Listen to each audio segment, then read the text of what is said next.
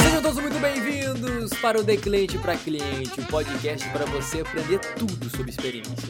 Essa é a edição de número 20 e o tema da vez é o consumidor agora é digital. Isso mesmo, vamos entender esse consumidor que não diferencia mais o online do offline. E para entender um pouco mais sobre isso, eu chamei o Bruno Guimarães, ele que é fundador da comunidade dos Amigos do CX, o maior ecossistema que fomenta o conteúdo sobre experiência do cliente deste Brasil.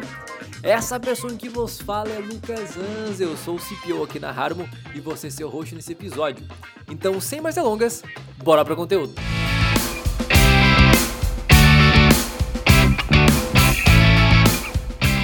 Então, muito bem, começando mais um episódio aqui do podcast De Cliente para Cliente. Mais uma vez, eu tenho mais um convidado incrível aqui para bater um papo comigo, compartilhar seu conhecimento, sua experiência. E, cara, agora o convidado, nós estamos falando do cara que eu diria que se CX está com o, no, o nome que está no Brasil, se está com a relevância que está no Brasil é graças a esse cara, porque ele é um cara que mais fomenta o nosso ecossistema de experiência do cliente. E não só eu, mas acho que toda a comunidade deve muito a ele pelo trabalho que ele faz. Então, Bruno, muito obrigado por bater esse papo e seja muito bem-vindo aqui no podcast. Eu que agradeço, Lucas, pelo convite, pela oportunidade, pelas palavras aí que você falou. Eu acho que eu não fiz isso sozinho, acho que a a gente chegou onde chegou por conta de vocês, membros, né, que fazem parte do engajamento de todos. Então, acho que esse é um trabalho conjunto. Não, mas, mas, mas tem que ter alguém puxando a frente, né? Porque tu faz um trabalho incrível aí para a comunidade, cara, e é, e, é, e é demais, cara. Muito bom. Brunão, antes de nós pular aqui para o nosso assunto em questão aqui do episódio, eu quero que tu compartilhe a tua história, né? A tua história profissional. Aí tu tem uma história, tu é um empreendedor nato aí. Conta um pouquinho aí para a galera quem que é o Bruno. Legal, vamos lá. O Bruno é um cara que já passou por diversas experiências, digamos assim, né? Já foi dono de agência de publicidade assim que eu saí da faculdade. Então, me meti numa uma aventura que deu certo, mas cansei. Sou de Brasília, né? Então, nesse momento, estava em Brasília. Cansei dessa, dessa vida de agência e em paralelo eu estava montando um projeto para descobrir novos talentos do futebol, era um portal, um Facebook barra YouTube da vida, onde a gente ia buscar os talentos do futebol, né, e, e, e buscar os empresários para ali virar um ambiente de busca de novos talentos. E nesse momento da, da minha carreira, eu me mudei para o Rio de Janeiro para tocar esse projeto. O projeto acabou não indo para o ar por alguns problemas que a gente teve no meio do caminho e logo em seguida é, a gente transforma esse projeto uma empresa de marketing esportivo e essa empresa de marketing esportivo faz licenciamento de produto para escola de samba. Nada a ver, mas foi um caminho que a gente encontrou ali e a gente fez parceria com a OSPA e com a Niguera, onde a gente vendia os produtos das escolas nessas marcas. Passei dois anos e meio no Rio, trabalhando com esporte, com escola de samba, e em 2014 eu recebi uma oportunidade de trabalho para vir para São Paulo e aqui estou já há quase seis anos. Aqui eu trabalho hoje, eu sou Country Manager da Mobile Marketing Association, que é uma associação de, de, de, de mobile marketing, né, que a gente fomenta aí a aceleração do desenvolvimento de grandes anunciantes, né, a aceleração da transformação digital. Então, a gente tem uma série de iniciativas para conduzir isso, e em paralelo eu tenho a comunidade, né, o Amigo CX, que é, eu digo que é meu hobby, né, que é eu trabalho ali no, nas, nas, madrugadas, no, no, nos finais de semana. E a comunidade é engraçado porque o, a ideia da comunidade, no começo, não, não era ser uma comunidade, nunca foi o plano construir uma comunidade. É, ela nasce com um propósito pessoal meu, um momento de carreira que eu estava super inquieto, super buscando outros, outros caminhos, né? Estava muito insatisfeito onde eu estava. E aí de um link no, no, no, de um post no LinkedIn, onde eu convido profissionais de CX, CRM, UX, CS, CX, enfim, todas as letrinhas aí que a gente conhece, para tomar um café, para trocar experiências. Eu queria, na verdade, acelerar meu conhecimento me, e conectar de forma mais acelerada com os profissionais para entender oportunidades e desafios daquele mercado para ver se era um caminho que faria sentido para mim. E aí algumas pessoas me respondem, a gente cria um grupo no WhatsApp para organizar um happy hour E aí, no momento que eu crio esse grupo, eu pensei, por que, que esse grupo não vira esse espaço né, para a gente trocar essas experiências? E aí o pessoal gostou da ideia, a gente foi convidando outros profissionais. O happy hour nunca aconteceu, mas o grupo foi crescendo ali. Aí a gente começou a organizar alguns meetups, é, bem informal. E aí no terceiro ou quarto encontro, é, quase 50 pessoas apareceram.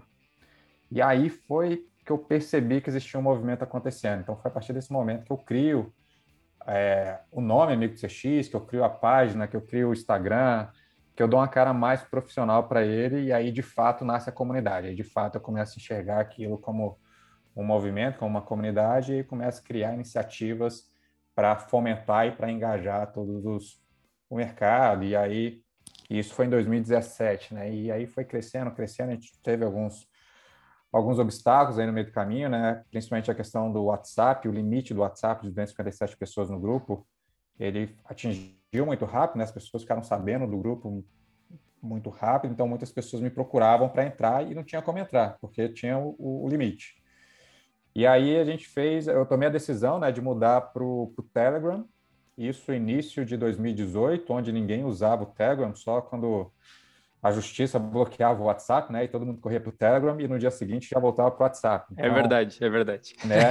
Então tinha essa, esse episódio. Então a gente muda, a gente vai para o Telegram nesse momento onde ninguém usa e muitos vieram para mim e falaram, Bruno, eu não vou, eu não vou participar porque eu não uso o Telegram. Aí eu pensei, ok, tudo bem, a gente não consegue agradar todo mundo, mas se a comunidade for relevante para todos, para o mercado, as pessoas vão aderir, né?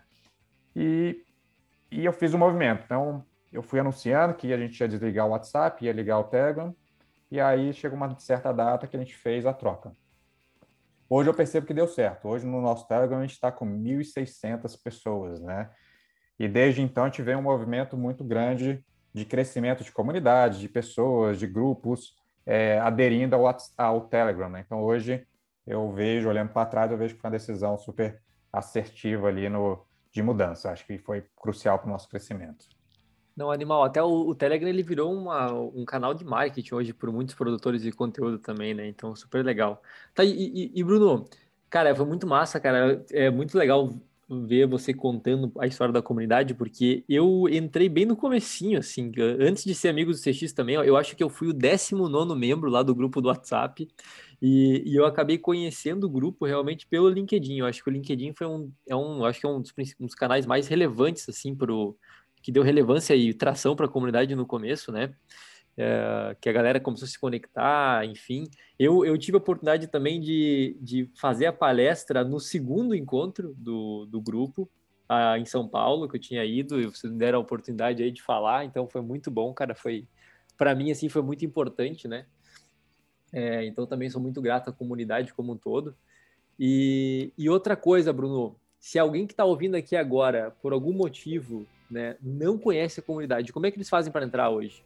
Hoje, para entrar, é, é, fácil. Procura a gente ou no LinkedIn ou no Instagram por Amigos do CX. E aí, na bio, vocês conseguem encontrar todos os nossos canais, o Telegram, as nossas páginas. Tem também o nosso portal, que a gente acabou de lançar, então talvez seja o caminho mais fácil também, amigosx.com.br.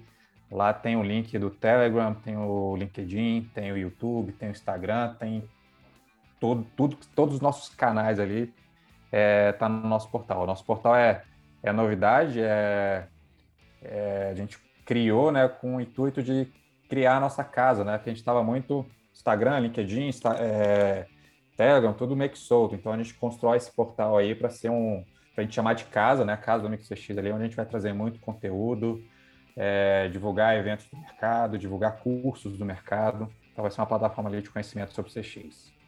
Animal, animal. Então, se você está escutando aí e não conhecia a comunidade, ou enfim, não, não, tava, não tava ligado aí que tinha tanta coisa bacana, cara, começa a acompanhar os amigos cientistas mais de perto, que o Brunão aí e, e, toda a comunidade também é muito engajada e tá toda hora produzindo conteúdo e fazendo movimento, né? E tem uma outra coisa, né, Brunão, que tu não falou, né, meu? Porra, tu é Iron Man, né, meu? Puta merda, cara. Só de pensar aqui do nível de preparação que tu tem que ter para participar dessa, dessa, dessa competição já, já me dá uma canseira, meu. Tu começou quando no Iron Man? Cara, Ironman eu começo, eu comecei em 2000 e 2007. Já tem aí mais de 10 anos. E, assim, eu sou movido a desafio, né, cara? Eu gosto muito do desafio e, e meu começo no Ironman é uma história engraçada. Eu, eu, eu, eu, sempre gostei de correr, né? Eu sempre fui atleta, assim, no sentido de jogar futebol, jogava basquete, jogava, enfim, todo tipo de esporte eu gostava, eu gosto, né? E eu sempre corria e sempre quis fazer o Ironman, né? Porque um dia eu assisti, eu em casa assistindo o Globo Esporte, eu vejo uma reportagem sobre o Ironman, né? Falando, ah, a prova mais difícil de triatlon do mundo, superação, limites, né? Eu falei, cara, um dia eu vou fazer esse troço aí. E aquilo ficou na minha cabeça, mas eu nunca soube como fazer, né? Por onde começar, como começar a treinar, que tipo de equipamento que eu precisava e tudo mais. E aí um dia eu estava tava em casa, um amigo me liga me convidando para participar de uma corrida em Floripa, a volta da ilha. É uma corrida em equipes, só de corrida mesmo. E, e ele me convida para participar. Eu falei, cara, vamos. E aí foi engraçado porque eu estava num, num, momento de vida que eu tinha acabado de terminar um namoro. Eu estava naquele momento assim meio desanimado e tal.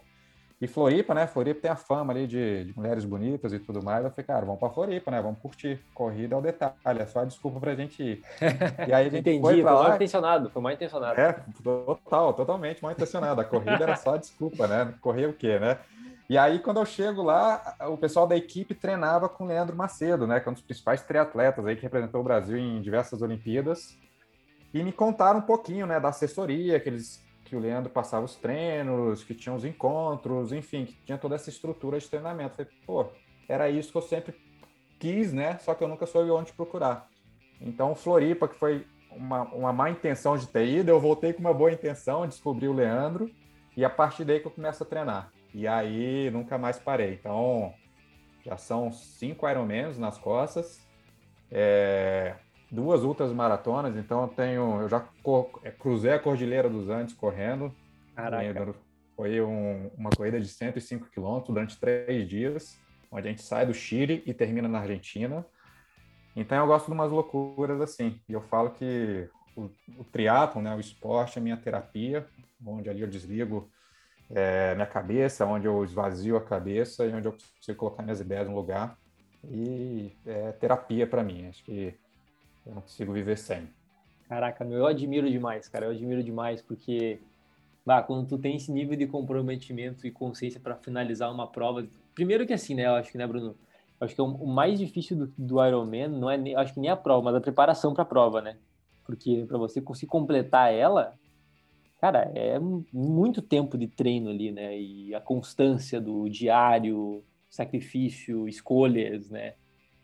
Exato, é assim, o, o triatlo ele muda a minha vida em todos os aspectos, né? Eu, eu, a partir do momento que eu começo a treinar, que eu começo a me dedicar ao triatlo, eu me torno uma pessoa muito mais disciplinada, é, organizada no sentido de criar planejamentos de curto, médio e longo prazo, porque uma prova de Ironman você tem que ter esses planejamentos, né? Como você falou, é uma dedicação diária de treinamento ali, que você tem que ter um mini planejamento para você conseguir chegar bem no dia da prova, né? O dia da prova a gente fala que é o dia da festa, né? É o dia mais fácil dessa, desse ciclo, né? Então são quatro, cinco meses ali de treinamento pesado. Você dedica ali de quatro a cinco horas diárias de treino. E aí eu não sou profissional, né? Então tem o trabalho, tem a vida, tem todos os outros é, obrigações diárias, né? Então você tem que estar correndo de um lado para o outro, então se torna mais cansativo ainda. E o triatlo ele vem para mudar, né? Então toda a questão de superar desafios, né? É, Questão mental, né? Eu acho que o triatlon de longa distância, as provas de longa distância, é claro que ela tem um lado físico muito forte, né? Porque, enfim, são geralmente provas aí de 10, 12 horas constantes de, de, de exercício. Então, você tem que estar com o físico preparado, não é, não é simplesmente falar, vou fazer e, e, e fazer. Mas você tem um lado psicológico muito forte, né? Porque, assim, você imagina 12 horas fazendo exercício, né? Seu corpo sempre no limite. Nossa, então, você, então é, uma, é uma montanha russa, né? Tem horas que você está super bem, tem horas que você está no fundo do poço com dor para todo lado, mas você tem que de alguma forma se motivar para continuar em frente, né? E, e aí eu uso dois mantras, né? Que eu uso, que eu comecei a usar no triatlo, que hoje eu uso para minha vida, que um é tudo passa. Então você está naquele momento de dificuldade com dor, é, é, mentalizar que vai passar, que vai passar, que aquilo passa, né? Em algum momento aquilo vai passar e aquela sensação vai, vai mudar. Então, isso é um dos mantras que eu uso, que tudo passa, no, no, independente da situação.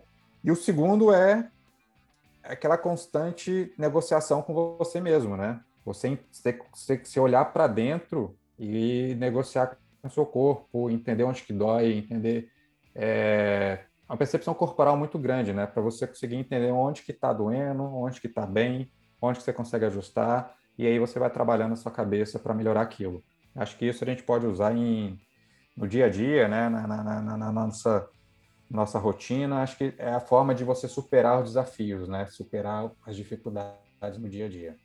Não, eu concordo 100%, até por isso foi que um ponto que eu trouxe aqui, porque, cara, eu admiro muito e eu sei como uh, o, o, Iron Man, assim, eu acho que eu diria que é o, sei lá, eu acho que é o, que nem eu assumi no Everest, assim, em termos de escalada e tudo mais, mas eu acho que a gente pode levar esses conceitos para a vida, né, cara, porque o esporte, ele molda caráter, né, ele tem a disciplina, tem todo esse comprometimento que é necessário para a gente tocar a nossa vida para a gente alcançar nossos objetivos, para a gente alcançar o nosso sucesso profissional e tudo mais, né? Para tocar as empresas como um todo. Por isso que eu acho que é um ponto importante, sim, que, que eu trouxe aqui, que que, que a gente vai falar de, de Iron Man no, no, podcast de CX, né, cara? Mas eu acho que dá é, para fazer, mas... dá para fazer links, dá para fazer links aí. Com certeza, dá para fazer muito links porque os valores, os princípios que você traz do esporte, você consegue aplicar ele na sua vida pessoal, na sua vida profissional e, e, e muda a sua cabeça, com certeza. 100%, 100%. Muito bom. Brunão, seguinte. Então, é, nós estamos passando aqui por um momento histórico na humanidade, né, que é a pandemia. O assunto de digitalização, transformação digital já era a pauta muito antes dessa pandemia acontecer, mas obviamente, né, quando a água bate na bunda, é normalmente que as transformações elas acontecem e os movimentos tomam maior força, maior proporção. Tem um, um, um, tema que, inclusive, a primeira vez que eu ouvi falar dele foi, foi através de você, que era o O2O, né? o offline to online ou online to offline, né? que é esse consumidor aí que e experiências, né, que elas são meio digitais, meio offline na loja física, né? E agora com essa com essa vinda do, do uh, da transformação digital, a gente está falando muito do digital, né? Esse consumidor que ele é físico e digital ao mesmo tempo. É, conta um pouquinho sobre isso, Bruno. Assim, o que, que, é essa parada? Como é que isso funciona? Como é que isso se encaixa nos, nos dias de hoje? Legal, Lucas. Cara, o O2O é online to offline. Eu acho que ele surge lá atrás, né, com, com o boom da internet, né, com o movimento digital, onde principalmente o, o, universo da publicidade, né, que começa a ver no digital uma oportunidade de conseguir traquear né, todos esses clientes, conseguir entender é, nosso histórico de navegação, enfim, o que eu gosto, o que eu acesso, o que eu deixo de acessar, e começa a gerar um monte de métricas para as marcas. Isso era fundamental porque no offline você não tinha essa quantidade de métricas, você tinha outras métricas, mas não eram tão precisas que nem o digital pode trazer. E aí começou uma briga, né? Ah, o, a TV, o digital vai acabar com a TV, o digital vai acabar com o rádio, o digital vai matar o outdoor. Então sempre existia essa briga do mundo. Quem era offline, quem era online, existia uma briga ali de um, um vai matar o outro, né? E durante muito tempo existia essa discussão, o que o que natural perceberam que não era bem isso, era na verdade um complemento do outro, né? Então quando quando o mercado começou a perceber que o digital vinha para complementar o offline, o offline tinha sua, sua, sua importância, é, e o digital também tinha sua importância, e os dois juntos por isso, são complementares, né? E aí essa, esses dois mundos começam a se unir, mas também vem cada vez mais tecnologia, cada vez mais inovação, que começa a conectar as pessoas de certa forma, que se torna quase natural, você nem sente mais que está conectado, né? Porque lá atrás você fala, ah, vou me conectar na internet para acessar meu e-mail, vou conectar a internet para ler as notícias, né? Você tinha essa ação, né, de vou me conectar, né? Hoje isso não existe. Hoje você está conectado 100% do tempo, né? É, seu celular está conectado, você vai fazer as coisas, são algumas são virtuais, outras são offline. Então esse mundo ele está muito junto um do outro, né? E aí é onde que nasce o termo digital, né? Então assim na, na, naquele momento que você viu essa palestra, que acho que foi em 2019, se eu não me engano, eu já, eu já, eu já provocava né, é, o mercado no sentido de será se existe mesmo essa, essa história de offline to online?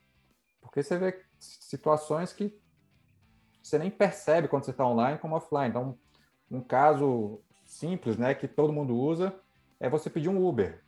Então, você pede no, no digital, que é pelo aplicativo, você entra no aplicativo, você bota seu endereço, você bota a forma de pagamento, você bota para onde você quer ir e aperta um botão.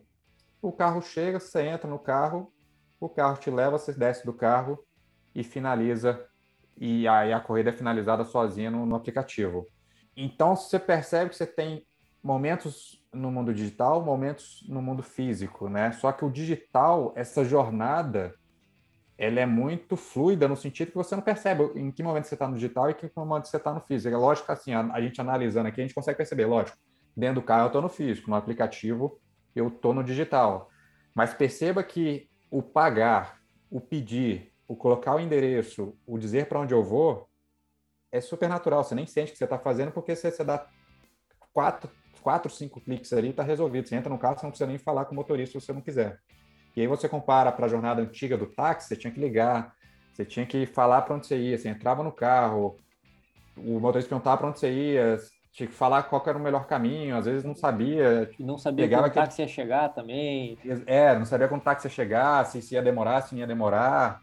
Então, assim, era uma experiência muito mais complexa, né? Muito mais cheia de gaps ali do que o, o, o, o Uber hoje, né? O, o, aplicativo hoje. Então, então, isso que eu falo, né? Eu acho que será se existe offline e online, as coisas estão muito conectadas, né? E aí tem um. Na apresentação que eu fiz, né, eu tinha um slide que eu mostrava uma foto que era um supermercado, uma, uma loja de conveniência na China, onde é uma loja física. Então, você entra na loja, abre a porta, entra na loja normal, só que não tem um produto físico na, na loja. A parede da loja é uma grande tela de LED, onde você escolhe os produtos, fecha seu carrinho e aquele produto é entregue na sua casa. Então, você está no mundo digital ou você está no mundo online ou no mundo, no mundo físico ali? É difícil de falar, né? Porque assim, eu estou fisicamente na loja, mas os produtos estão todos online. Eu estou fazendo uma compra online. Então, assim, por isso que eu acho que hoje vem essa questão do digital, né? Que é essa conexão, né? Você está muito, você está no online, offline o tempo todo que você nem percebe quando você sai de um e entra no outro. Então isso já virou uma, uma fluidez muito muito grande. E aí complementando a isso, com a chegada do 5G e a evolução do 5G, cara, eu ia falar, eu ia falar é, sobre 5G, cara. É, essa conexão ela vai ficar mais, mais junta ainda, né? Você vai perceber menos ainda, porque as coisas vão começar a se conectar, né? A internet das coisas, né? Então vai estar tá tudo conectado, né? Então você vai passar na loja, a, a geladeira vai falar com o seu celular que vai fazer a compra do leite que está faltando na sua, na sua, geladeira. Então são coisas absurdas que a gente, que a gente pensa assim, que, que, que vão acontecer por causa do 5G. Esse fígito ele vai ficar vai fazer muito mais sentido, né? Porque você vai estar 100% conectado de totalmente, né? E não só você, mas as coisas, os objetos vão estar 100% conectados. Essa coisa do, do virtual, digital, físico, vai sumir completamente. Cara, isso é muito interessante porque eu vejo hoje, por exemplo, se olhar para a jornada do cliente, né, que nem esses exemplos, exemplos que tu deu do Uber aí, do, da loja da China, a gente pode ver também tem a questão do iFood e tudo mais. Hoje o, o consumidor ele ele tá tão híbrido entre o offline para o digital que daqui uns dias, cara, a empresa que vai fazer parte lá do processo de abrir um CNPJ, acho que abrir uma página do Facebook, abrir um Instagram, Instagram abrir um perfil no Google Meu Negócio, sabe? Porque assim, se o cara tem um negócio, cara, ele pode ter cliente, pode ter tudo, assim, mas a quantidade de gente que vai deixar de conhecer essa empresa por ela não estar tá posicionada no digital é enorme, né? É enorme. Sim. E... Ah, e a pandemia mostra muito isso, né?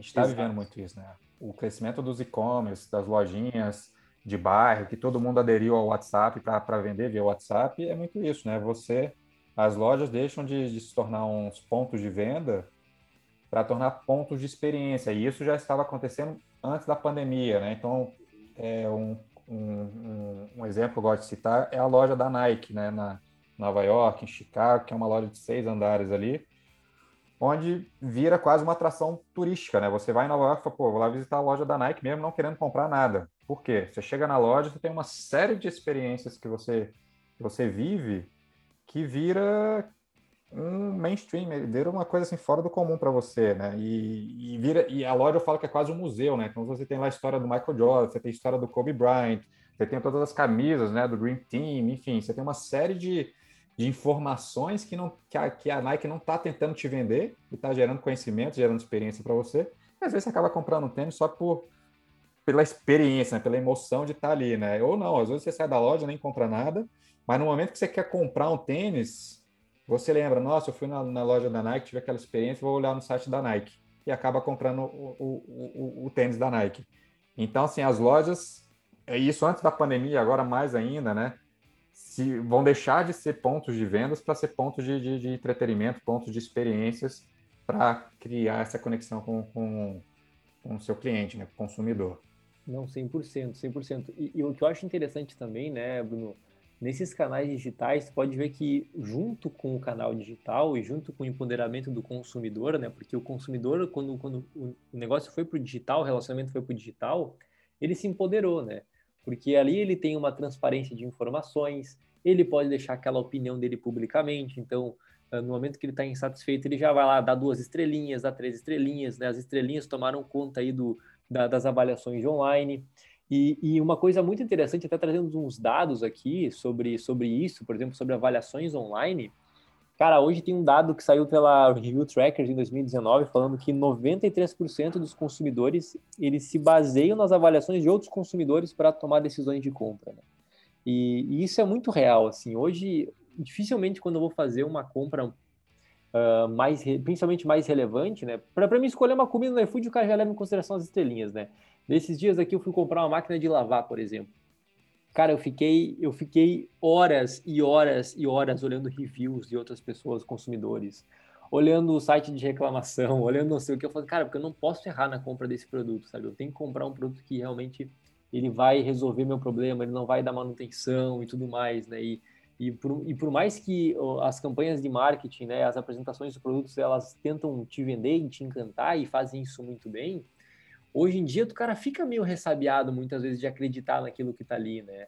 É, o cara vai ali, não, mas quem que está usando esse negócio? Será que está funcionando mesmo? Porque hoje tem tanta produto, tem tanta empresa falando que faz e não entrega o que está prometendo, que o consumidor está ressabiado, ele está ele tá desconfiado né, do, que, do que as próprias campanhas de marketing estão falando, né?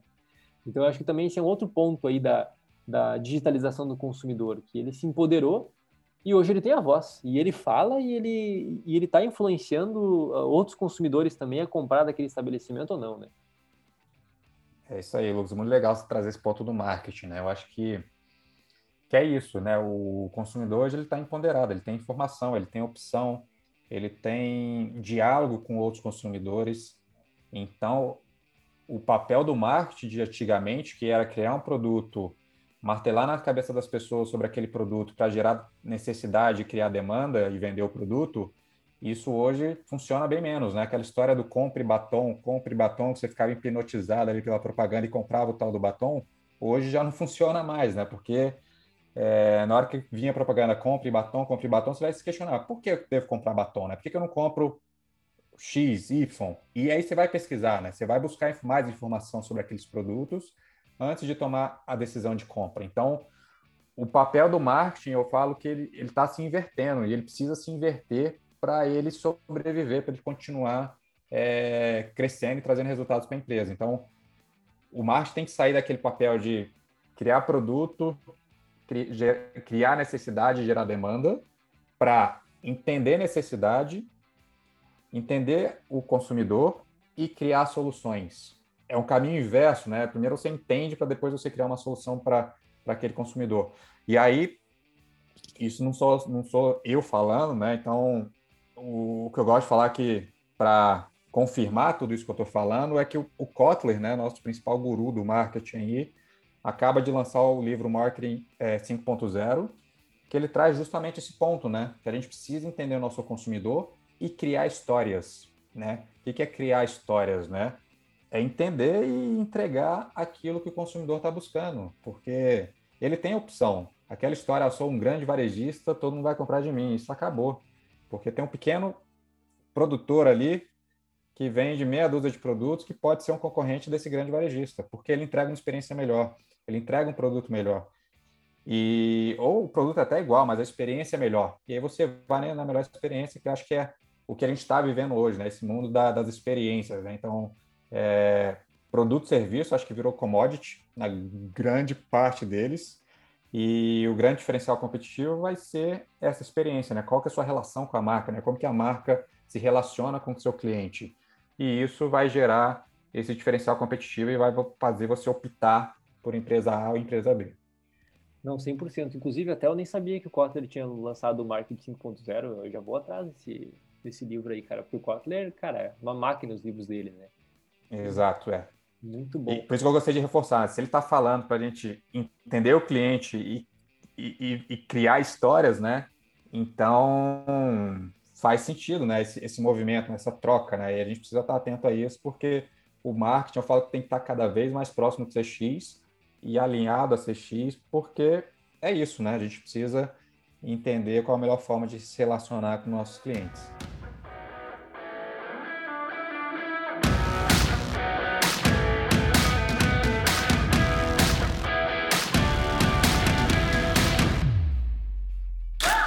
Podcast é um oferecimento da Harmo, a plataforma de marketing experiência onde a conversão é mensurável e o ROI inevitável. Desenvolvida especialmente para redes de lojas físicas, integrando gestão de reviews, SEO local e pesquisas multimétricas, criando uma poderosa máquina de aquisição através do boca a boca digital. Conheça mais em harmo.me.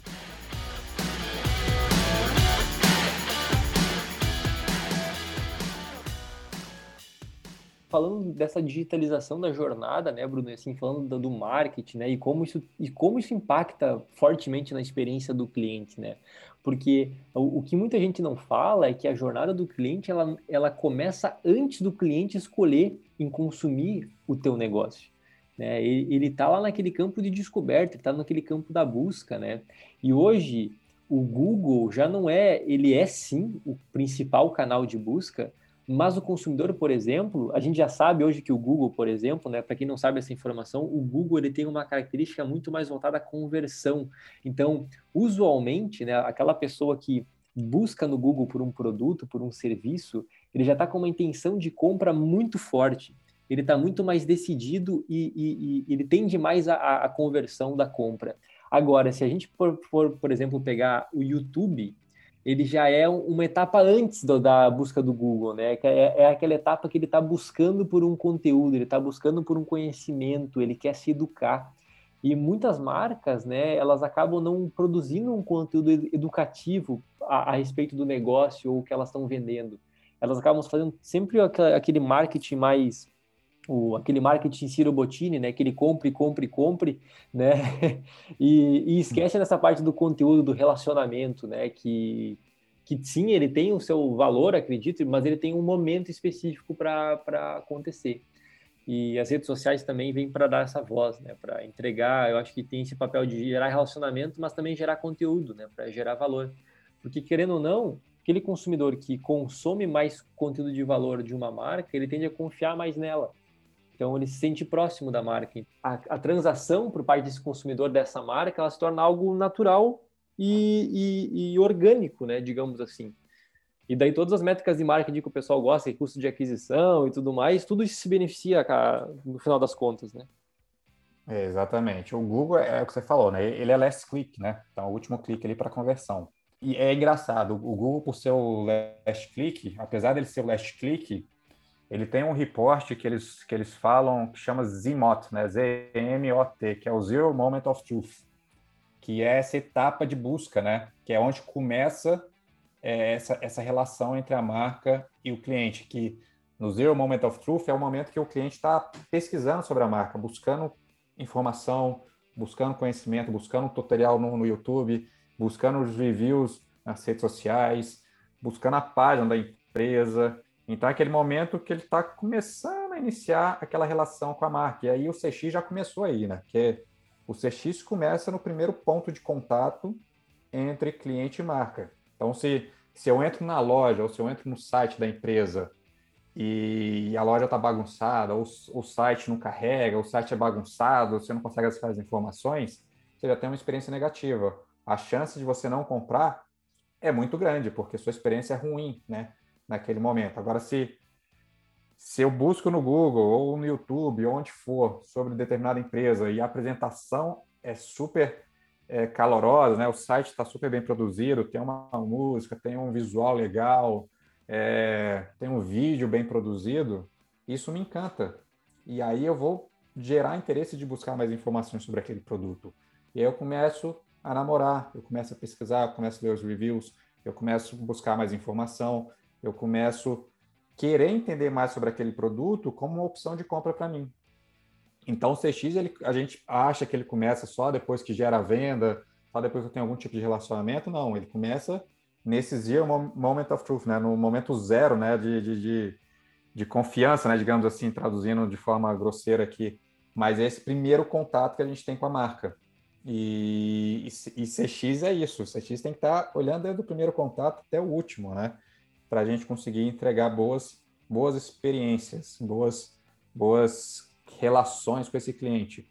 E, e, um ponto interessante em relação a essa, toda essa transformação digital que a gente está vivendo e essa aceleração dessa transformação digital com a pandemia é que a gente vê que o cliente ele busca conveniência, né? E aí, voltando né, ao início da nossa conversa, a questão do, do digital, é a conveniência. O digital nada mais é que a conveniência, né? Então, para eu pegar um Uber pelo aplicativo, é muito mais simples, é muito mais conveniente do que eu ligar para o táxi, esperar sem saber que ele vai chegar. Então, o meu esforço é muito menor. E a gente está vivendo um momento de que o cliente não quer esforço nenhum, ele quer tudo na palma da mão dele, de forma simples, de forma fácil e de forma rápida, né? Como, como eu consigo consumir aquele conteúdo de forma, ou aquele produto ou serviço de forma rápida. Então, o Fisto está muito atrelado à, à conveniência, né? Como que a marca consegue construir essa experiência que seja fluida, é, sem esforço e criando essas oportunidades de conexões emocionais ao longo do caminho. Ah, perfeito, perfeito. Acredito muito nisso. Cara, o conceito dos emotes é um conceito que eu sou apaixonado. A gente, a gente usa muito aqui na, na empresa como, como educação, né? Pelo próprio característica do produto que a gente tem. E, e, muito do, desse momento zero da verdade, ele vem. O Google ele fala muito disso, né? Ele vem justamente por conta dos reviews de outros consumidores. Né? E o que a maioria da galera não sabe é que, cara, gente, vocês estão ouvindo aqui, vocês, principalmente vocês que têm rede de lojas físicas, né, que principalmente o Google Meu Negócio, né, que é um, um dos principais canais hoje para quem tem negócio físico, é, para SEO local e tudo mais.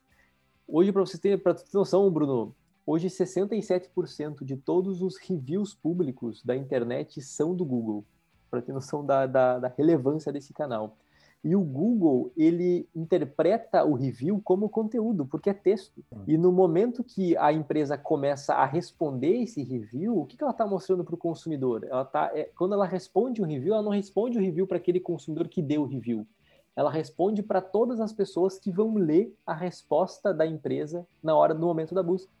Então ele vai ver assim, cara, essa empresa realmente ela se preocupa, ela dá, ela dá resposta, né? Ela, ela dá atenção devida aos clientes. E quando a empresa está fazendo essa resposta, isso também vira conteúdo. Então, aí está a oportunidade de você trabalhar SEO, trabalhar com palavras-chave, que você vai ranquear acima dos seus concorrentes. Só que, infelizmente, hoje apenas 28% respondem os reviews. Isso no, no, no, no ramo mais uh, geral, assim, né? Por isso que hoje os nossos clientes que trabalham com a gestão da reputação, eles despontam, cara, em SEO, assim, eles conseguem taxas de visualização e conversão para rotas na loja, aumento de tráfego no site, né, e ligações para loja, tipo, surreais, assim, em, em, pouco tempo, justamente porque ninguém está fazendo. Eu diria que hoje fazer uma gestão da reputação, né, gestão de reviews, é o que a gente chama do growth hacking de vantagem injusta, porque, cara, como ninguém está fazendo, o mínimo que você faz, você vai ter muito resultado. Então, cara, é absurdo de ver como que esses canais, né, essa, essa digitalização da, da, da, jornada, ela, ela vem com uma série de oportunidades, né, Bruno? De, de ganho de tração mesmo, né? De experiência de tração mesmo. Sim, com certeza. Eu acho que você traz um ponto super relevante que é a questão do Google Negócio, né? Parece uma ferramenta simples, um canal simples, né? Que as empresas não dão tanta importância, né? De atualizar suas informações, de colocar os horários certinhos de fechamento, de abertura, tudo mais. E é um canal super poderoso, né? Quantas vezes você buscou é, no Google sobre uma loja e, e, no Google Negócio aparece que a loja abre tal hora e você chega na loja, a loja está fechada. Puta Olha a frustração minha. que isso gera, né? Nossa, Olha a frustração do... que isso gera. Demais. Então você nunca mais volta, né? Você pode até voltar se for uma coisa muito essencial para você ter, mas isso gera já uma relação é, ruim entre a marca. Então, assim, o Google Negócio é uma coisa simples, mas que tem um poder muito grande. Se você manter atualizado, você responder, responder os reviews, aquilo é uma ferramenta super, super importante. Outro ponto ligado a isso, é, que você falou dos reviews que as empresas não respondem, é que nesse momento de digitalização aparecem vários canais novos, né? Muitas empresas querem estar em todos os canais, né? Porque às vezes é o canal da moda, às vezes está todo mundo falando, então às vezes é bonito a gente mostrar para o mercado que a gente está naquele canal, né? Mas de nada adianta a gente estar tá naquele canal se a gente não responde àquele canal. Então, se eu abro um canal no WhatsApp, é um canal mais rápido, mais dinâmico, é a questão da conveniência, né, da rapidez, né? O, o, cliente que manda no WhatsApp ele quer uma resposta muito rápida porque é assim que funciona a dinâmica do WhatsApp, né? Então você tem que estar tá, você tá estruturado para responder aquilo de forma rápida. Então não é só abrir um canal para falar que tem um canal, né? É, você tem que abrir o canal e estruturar aquele canal, entender o que está por trás daquele canal, qual que é o, qual que é, quais são as características daquele canal, qual que é a linguagem daquele canal, porque cada canal tem uma linguagem diferente. Então, esse é um ponto que eu vejo muito, muitos erros, as empresas errarem muito, porque elas abrem vários canais, abrem no Facebook, abrem no Instagram, abrem no WhatsApp, mas você manda uma mensagem e ninguém te responde. Então, é melhor não ter, né? Ou, ou se respondem, te manda por e-mail, ah, manda um e-mail para tal, para ah, tal pior lugar. Pra, pior coisa. Então, assim, para que ter, né? Você gera mais atrito e mais frustração para o cliente. Então, acho que é importante pensar, ok, é, e aí não é, e aí, aí é outro ponto também, abrindo um parênteses aqui, não é quais são os canais importantes para a empresa, né? Mas sim quais são os canais que o meu cliente quer usar para se comunicar comigo. A gente precisa entender que não adianta eu abrir um WhatsApp e um Facebook se meu cliente está só no, no Instagram ou está só no e-mail. Então a gente não vai ter essa conexão. Então a gente precisa primeiro entender quais são os canais que meu cliente quer conversar comigo e aí a partir daí você começa a abrir os canais que de fato faz sentido para o seu negócio. Então, acho que isso é um, é um desafio aí, é uma, é uma dica né, para a gente conseguir orquestrar né, essa, essa, esses canais todos para serem eficientes. Excelente, excelente. Eu não, não, poderia concordar mais. Assim, cada canal tem a sua característica, né? E não adianta fazer uma comunicação genérica neles que você não vai conseguir engajar o cliente. Até eu tenho um exemplo, cara, uma história que uma história triste, né? Aquelas histórias do Titanic, assim, que eu fui conversar com um bancão ali no, no WhatsApp, eu vi que eles tinham um canal do WhatsApp, eu falei, bah, é cômodo para mim, né? O cara trabalhando aqui, tá aqui com o WhatsApp aberto, né? Sempre o cliente vem falar e tudo mais. Comecei a, a porque o filtro 1 deles é um chatbot, né? Que na maioria das vezes não é muito bicho, né? E daí, cara, ok, tinha as opções, fui navegando, fui navegando, e, só pelas opções eu já fui ficando um pouco frustrado, né? Porque, cara, não tá chegando esse fluxo não me parece levar para o caminho que eu quero.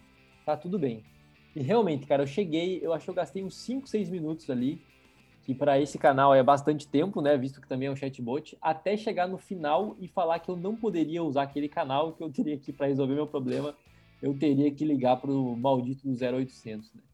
Então, assim, cara, é muito frustrante, né? Se você abre um canal assim, você tem que, de fato, entender meu, que tipo de problemas, né, o cliente vai me trazer naquele canal também e preparar esse canal e preparar os operadores desse canal também para me resolver esse problema, né? E, e eu, eu, tive uma outra história também com o WhatsApp que foi bem, que, que essa, essa acho que é pior, tá, Bruno? Essa é pior porque assim, eu comecei a resolver meu problema. Só que de novo, é um chat, é um canal. Uh, eu estou no, no meu, meu, horário comercial, eu tô trabalhando, estou fazendo um monte de coisa. É, quando eu fui ver a resposta do, que a pessoa já era um operador me atendendo via WhatsApp, tá? Quando eu fui ver a resposta do operador, cara, tinha fechado a minha conversa porque eu fiquei cinco minutos sem responder. cinco minutos, cara. Eu falei, mas não é possível, cara, que, que vão. Que eu já logo já pensei, né? Cara, bem possível. Eles devem ter uma meta de tempo médio de atendimento lá, mas o, a meta deles não é resolver o problema do cliente, é o teu o tempo de atendimento mais, mais curto. Então, cara, fechou automático o meu, o meu chamado lá em menos de cinco minutos, sabe? E, e, daí, cara, até chegar, até passar pelo fluxo do chatbot de novo, era tanto esforço que eu falei assim, cara, eu, cara, sabe, mandei, mandei para lá, mandei para lá mesmo e falei assim, chega, eu não, não vou, vou, vou ver um outro jeito de resolver isso aqui. E é muito isso, né, Lucas? Acho que a gente tem visto muito chatbot, agora acho que virou moda, né? Chatbot, inteligência artificial, é, as, os, os mascotes né, das empresas, que são os, os, avatares né, que conversam com a gente. Mas para ter um chatbot, você precisa ter uma, toda uma inteligência por trás, né? Para ele conseguir atender você de forma estruturada, né? De forma simples e rápida, né? Porque você, que nem você passou, né? Você fica seis minutos buscando a sua, a sua informação e, e, e, e, não, e não funciona. E, na verdade, isso ele só transforma a URA, né, de telefone, para o para o formato digital, mas seguindo os mesmos passos, né? Ele, ele, ele, ele não, ele não olha para a experiência digital e, e cria uma nova experiência, né?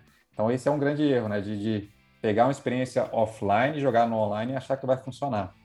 E isso gera uma série de prejuízos para a empresa, né? Porque ela investe num canal novo, ela investe provavelmente em atendentes para atender aquele canal, né? De pessoas para atender aquele canal que, enfim, não está atendendo da melhor forma.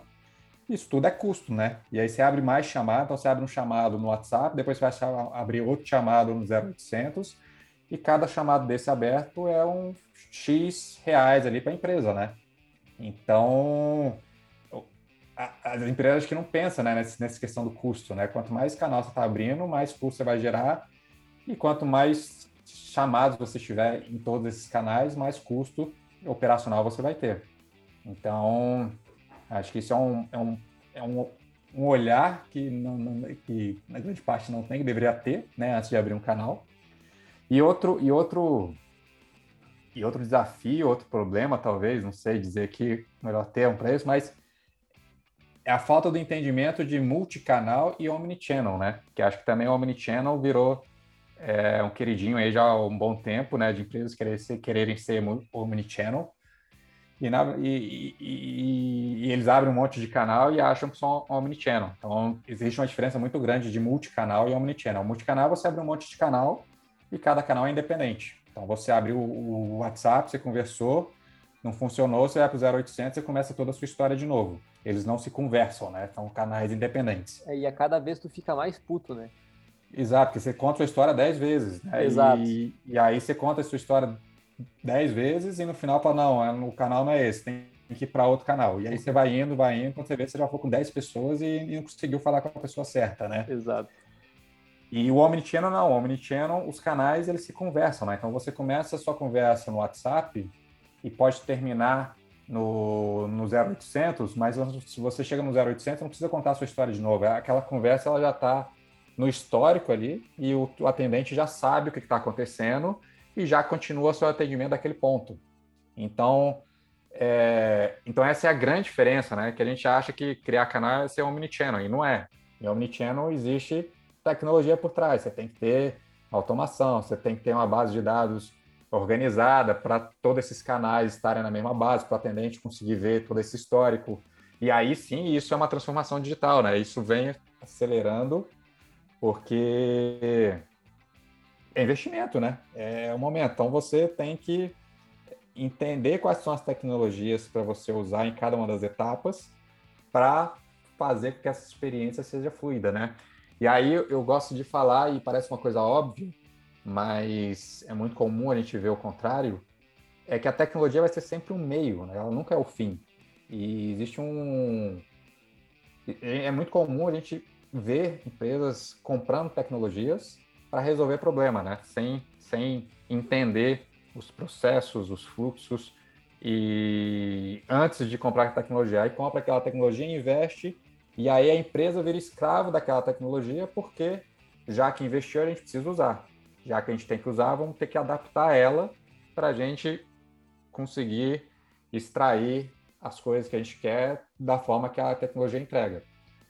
Então, isso é uma tecnologia usada como fim. Quando a gente usa como meio, a gente entende os processos, a gente entende onde estão os gaps, a gente entende onde estão as dores do cliente, e aí nessas dores a gente vai plugando as tecnologias certas para ela ajudar a melhorar essa experiência. Então, a gente não fica refém da tecnologia. A tecnologia está ali para auxiliar aquele ponto da jornada.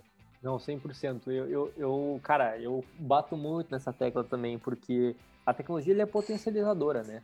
Então, se você não tem, se teu processo é ruim, ela vai potencializar, potencializar a ruindade do teu processo. Exato. Então, ela sempre vai potencializar, né? E tu nunca vai conseguir extrair o que a tecnologia tem a oferecer de bom quando você não faz esse processo, né? De, de, de, de processualizar, fazer as coisas direito antes de colocar, embarcar uma tecnologia para isso. Muito bom. E Brunão, assim, é, eu quero contar duas historinhas rápidas aqui. Como a gente eu falei ali de dois exemplos de chatbots ruins, eu não, eu, a gente tem que também exaltar quem está fazendo o dever de casa, né, cara? E, e eu acho que tem tudo, isso tem tudo a ver com o digital, esses, esses dois, esse, dessa digitalização da jornada, né? Desses dois pontos que eu vou falar aqui. O primeiro ponto, cara, foi quando me mudei para Floripa. É, obviamente precisava contratar a internet, né? E a, e a internet que tem aqui no meu prédio é da NET, né? Que é da Claro, Claro Net. E, cara, foi uma, uma das melhores experiências de contratação de serviço que eu já tive na minha vida. E, e cara, e eu falo isso assim, uh, e pode surpreender muita gente aqui, né? Porque normalmente uh, o sentimento do consumidor por essas marcas que eu falei aqui não é dos melhores, cara. Mas assim, eu fiquei muito surpreso, cara, literalmente encantado que eu fiz todo o processo, Brunão. Todo o processo por um chatbot ultra bem feito no WhatsApp.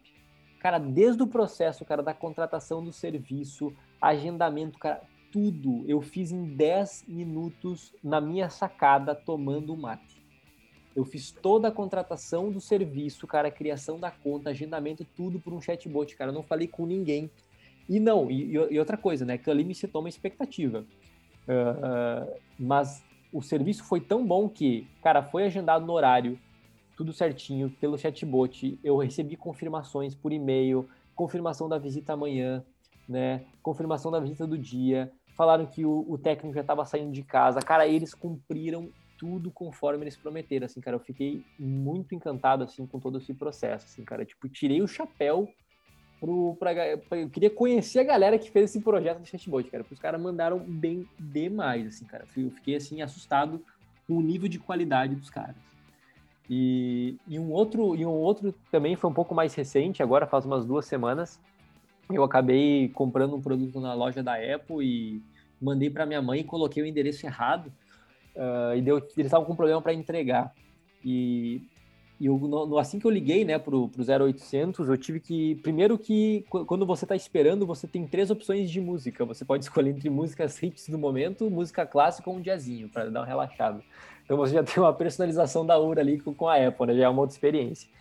E, cara, e eu fiquei relativamente bastante tempo esperando, né? E a primeira coisa, cara, que me surpreendeu é que no telefone você não consegue ver a feição da pessoa. Então, o teu tom de voz diz muito.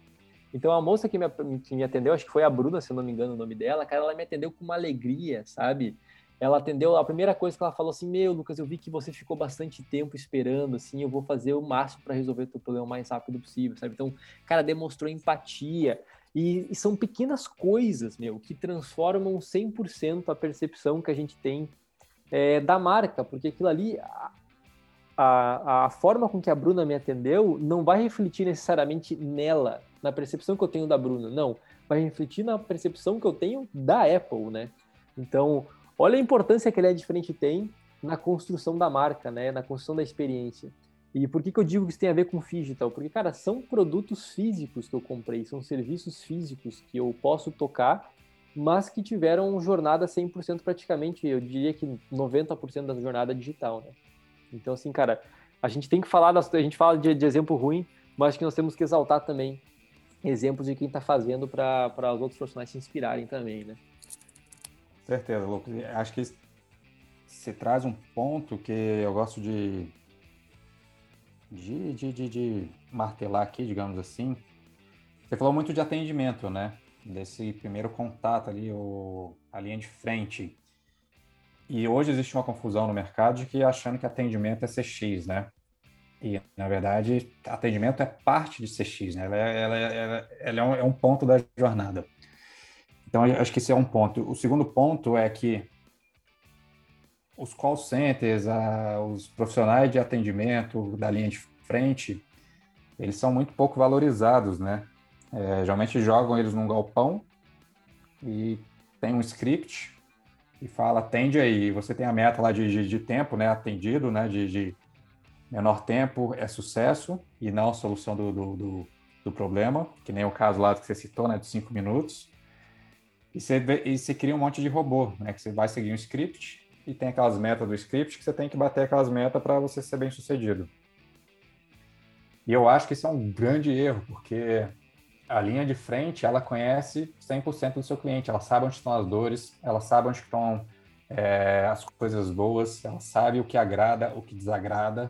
E se você dá poder para esse, esse, esses profissionais, para esses colaboradores, de trazer essas informações para os times, olha o quão rico isso é.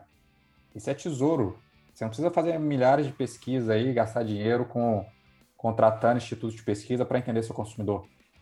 Tá, as informações estão todas ali no seu call center, no seu time de atendimento. Você só precisa valorizar esse time, trazer ele para perto para escutar ele, dar voz para ele, né?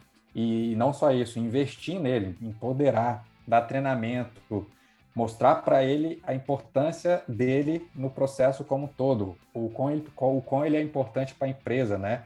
Que é o caso da Bruna na Apple. Com certeza a Apple tem toda essa estrutura né, de, de treinamento, de empoderamento, de dar espaço para ela ser mais humanizada, não seguir um script, né? E aí ela, ela entende o valor que ela tem dentro da empresa, ela entende o papel dela, né? Que é resolver o seu problema. Ela não é, ela não está ali só atendendo o telefone, ela está ali escutando a sua história para resolver o seu problema, para trazer uma solução e conseguir te ajudar de alguma forma. Então acho que isso é um ponto importante que a gente precisa é, falar muito, bater muito nessa tecla, porque o atendimento é onde que está todas as nossas informações. E aí, trazendo um exemplo, já que você trouxe exemplos bons, é, eu quero trazer um exemplo também da Amaro, que é uma loja de, de fast fashion, que eles chamam, né, o conceito de fast fashion. É uma loja de roupa feminina, que ela, eu sou fã da marca, apesar de não usar roupa feminina, né?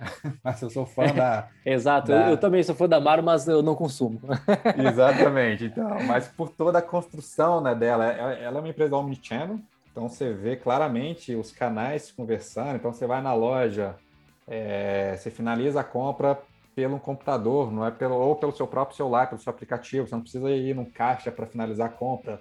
Aí você decide, não, não quero levar agora, não quero que entregue na minha casa daqui duas horas ou você compra na internet e busca na loja. Então, às vezes, você cria uma série de, de, de, de facilidades né, para o seu cliente que, de fato, é essa questão do Omnichannel. Né? Os canais se conversam e você consegue criar a sua própria jornada na, na, na, na, naquele, naquela experiência que você acha que seja mais conveniente para você.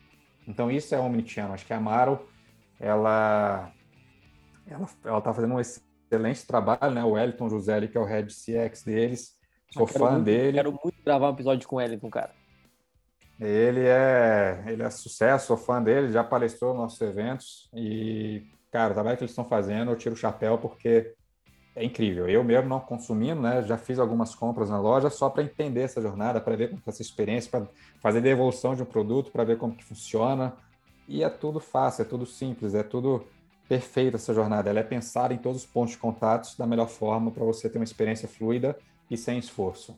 Cara, uma coisa que o Wellington falou, né? O Wellington Damaro falou na palestra do All Summit do ano passado, que me caiu assim os buteados do bolso, assim, né? Sendo bem ditado popular aqui, é, que eles se preocupam muito, muito, muito nessa etapa da nessa etapa que antecede a escolha. Então eles entenderam que é, o, a consumidora deles vai muito no Instagram. Tá? E a probabilidade dela ver uma peça no Instagram e ir para o site e de fato converter, ela é muito alta. Então, no momento que as últimas publicações do Instagram, que são as que vão trazer grande parte do tráfego do site, no momento que por exemplo, a, grade de tamanhos da, daquela blusa amarela tem PMG. Cara, a, a, a P não acabou, só tem a M e a G. Eles tiram, né, uh, essa essa blusa, por exemplo, das primeiras dos primeiros resultados de busca do site, justamente para que a primeira experiência que a pessoa tenha com o site, numa busca, etc., sejam de produtos que ela vai conseguir comprar o tamanho que ela deseja. Eles não querem frustrar a primeira possível compra ou a compra de um consumidor que está buscando uma peça do tamanho dela, assim, tipo assim, aquilo explodiu a minha cabeça, cara, quando ele falou isso. Eu falei assim, cara, eu não acredito que eles estão nesse nível, assim, sabe? Eu falei assim, cara, é, é, é incrível, é. assim, o que eles fazem, cara. É muito massa. Quem não conhece, vai conhecer, faz uma compra para vocês perceberem como que essa jornada é super fluida. E vale a pena. E eles realmente pensam nos detalhes, né, cara? É muito massa. Sim, sim, sim. E Brunão, cara, estamos chegando ao fim. Eu acho que se, se, se esse episódio aqui a gente normalmente tenta manter até uma hora, né? Até por ali. Mas, cara, nós poderíamos ficar acho que umas cinco falando aqui que eu acho que ia ter, ia ter pano para manga, né, cara? Porque o A gente gosta aqui... de falar, né? É, não, e, e, a gente vai emendando os assuntos, né? Então aqui vai, vai. começou em, em Iron Man e terminou em canal de atendimento aqui, né? Posso contar uma última história? Claro, claro. E aí, e aí, conectando a história lá, né, que você participou do segundo meetup com palestrante, do início da comunidade. Opa! Uma história bem engraçada, digamos assim, né? Mas que, que você foi o salvador da pátria, digamos assim. Ah, a sim, gente, é verdade. A, a, gente organizou um meetup lá em Uberlândia, na Algar Tech, né? Num é. final de semana, um sábado. E, e a gente estava organizado com três palestrantes, né? O Lucas, por um acaso, estava lá fazendo uma outra palestra que não tinha nada a ver com a gente. Sim. E o meetup era, se eu não me engano, no sábado de manhã. Quando foi na sexta de manhã, um dos palestrantes que ia me ligou falando que teve um problema e não ia poder participar. E aí a gente fica desfalcado ali com um palestrante a mais. E aí aquela, aquele desespero, né? E agora, né? Como, como que a gente acha um profissional, né? Para levar, né? Para ir para Uberlândia, né? Sexta-feira de manhã, para ir no sábado. E foi aquela correria, aquele falando com um, fala com o outro, tentando encontrar uma solução. E aí eu não lembro quem foi que falou, mas falou assim, Bruno, o Lucas está aqui em Uberlândia. Ele está fazendo uma apresentação e de repente fala com ele, né? Eu falei, nossa, perfeito. Aí foi quando eu ligo para o Lucas, falei, Lucas, tem uma missão para você. E aí o Lucas monta uma apresentação em questão de menos de 24 horas, ele faz nossa. uma apresentação nova Sim. e apresenta para a gente, né? E complementa ali o time de palestrantes ali e, e, e foi um sucesso ali, todo mundo gostou e eu sou imensamente grato a esse momento, né? Que foi ali o salvador da pátria, né? Do nosso meetup lá em Uberlândia. Cara, e qual que é a probabilidade da pessoa que mora em Sant... morava em Santa Rosa, no Rio Grande do Sul, estar em Uberlândia bem naquele dia, né? Exatamente. Você imagina, né? Conspiração do universo. Né? De Santa Rosa foi para Uberlândia, no interior de, Não, de BH. E eu tive problema, cara, e eu tive problema com, com conexão de voo. Cara, meu, deu uma treta, cara, nesse dia. Eu cheguei umas 5 horas depois de Uberlândia, que era para mim chegar. E, e, e, eu me lembro que tu me mandou a mensagem, eu tava no ônibus, cara. Eu tava no ônibus indo para Porto Alegre, cara, pegar o avião. E daí tu me manda a mensagem, eu falei, caraca, meu, a palestra que eu tinha tipo, eu, eu tinha três palestras, mas, tipo, uh, eu ia dar, eu dei uma palestra pro time do Algar Telecom, né? Só que duas das palestras que eu tinha, a galera da Algar Telecom que ia estar no Meetup ia escutar, já escutar, já Exato. escutaram, né? E eu tive que montar uma ali às pressas, cara. Foi, mas, foi, mas foi bom, no final deu boa. No final deu boa, no final deu boa. Então a gente tem essas histórias, aventuras pra gente contar aí, né? Ao, é verdade. ao longo dessa nossa jornada. Muito bom. Brunão, e agora está acontecendo, né? Eu acho que como uma dica, tu podia deixar assim, se você está escutando esse podcast aí em abril, maio de 2021, tá rolando agora o evento online do All Summit, né? Conta, conta mais sobre isso. Isso, a gente já começou no dia 28 de abril, no All Summit 2021, é a segunda edição do All Summit. E o legal desse ano é o formato novo que a gente criou, né? Conta de pandemia, a gente não pode fazer evento físico, a gente criou um evento online a gente cria um evento 100% on demand. Então, você que está assistindo esse podcast, dependendo da época que você assistir, você ainda dá tempo de, de participar. O All Summit ele vai do dia 28 de abril até o dia 28 de julho. Então você tem três meses aí de, de acesso à plataforma, onde a gente tem ali mais de 50 conteúdos de palestrantes nacionais e internacionais e um bônus do World Summit 2020, que a gente traz algumas palestras, as principais palestras do Summit 2020, a gente complementa essa grade aí do Summit 2021. Então, corram lá no site, é worldsummit.com.br, vocês podem garantir a vaga ainda. E tem muito conteúdo legal, tem vários mercados, vários segmentos, então vale a pena.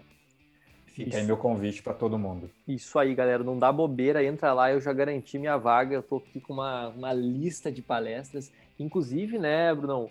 É, vocês, além de trazer uma série de profissionais incríveis do Brasil, vocês trouxeram também muita gente de fora também, né? Que tem muito nome lá fora. Então, cara, é um evento que vale muito a pena. E, puta, demais, assim. E até, cara, dá uma saudadezinha, né, cara, do evento do ano passado, o Summit 2020, ali, que aconteceu, o quê? Umas três semanas de, do, do Brasil fechar. Mas, cara, que vibe massa do evento, né, cara? Quando a comunidade se, se encontra, encontra todos os amigos, todo mundo fica bem louco, assim, cara. É, foi, foi top, assim, cara. Foi um momento muito bom ali, o evento ano passado. O Bruno Gobato usou uma expressão, o Bruno Gobato foi o mestre de cerimônias do evento do 2020, ele usou uma expressão que o Summer 2020 foi o Woodstock do CX, né?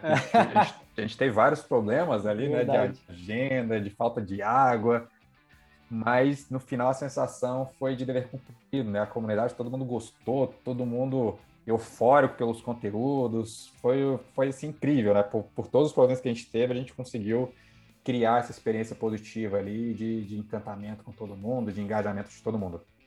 Foi top, foi top. O Gobatão, aqui tem episódio dele, aqui a gente fala sobre Customer Service aí.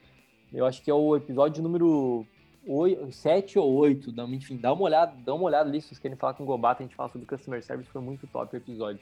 Assiste que é uma aula dele, Bruno. O Brunão entende muito. Ah, Brunão é, é uma máquina, né, cara? É muito bom. É, é. Então, muito bem, meus queridos, chegamos aqui ao, ao final de mais um episódio. É... Ah, outra coisa, Brunão, se alguém quiser se conectar contigo, por que canal que eles, que eles se conectam? Onde é que eles te encontram? Cara, o melhor canal é LinkedIn, Bruno Guimarães. É... Adoro me conectar, podem me mandar mensagem que eu respondo todo mundo. É... Será um prazer falar, continuar essa conversa aqui, quem quiser. Então, fica aí meu convite para se conectar comigo lá. Maravilha, maravilha. Então você sabe, gente, que o The Cliente para Cliente é um podcast da Harmo, né? Uma plataforma que faz gestão de feedback do cliente, tanto através de pesquisas como de reviews públicos aí para marcas com os seus consumidores. Você pode seguir a Harmo aí nas redes sociais, tanto no LinkedIn, tanto no YouTube, Facebook, Instagram. A gente está publicando conteúdo e o nosso blog também. Tem conteúdo sempre, toda semana, todo mês tem coisa nova. Tá? Se você quiser me mandar uma pauta de, de conteúdo, se você quiser me mandar uma sugestão de convidado, me pode mandar nas minhas redes aí, você busca por Lucas Hansel com H, é, tanto no LinkedIn como no Instagram que você me encontra, beleza? Porque esse podcast aqui, ele é feito a quatro mãos com vocês que nos escutam. Então, meus queridos, muito obrigado pela audiência de vocês e nos vemos no próximo episódio.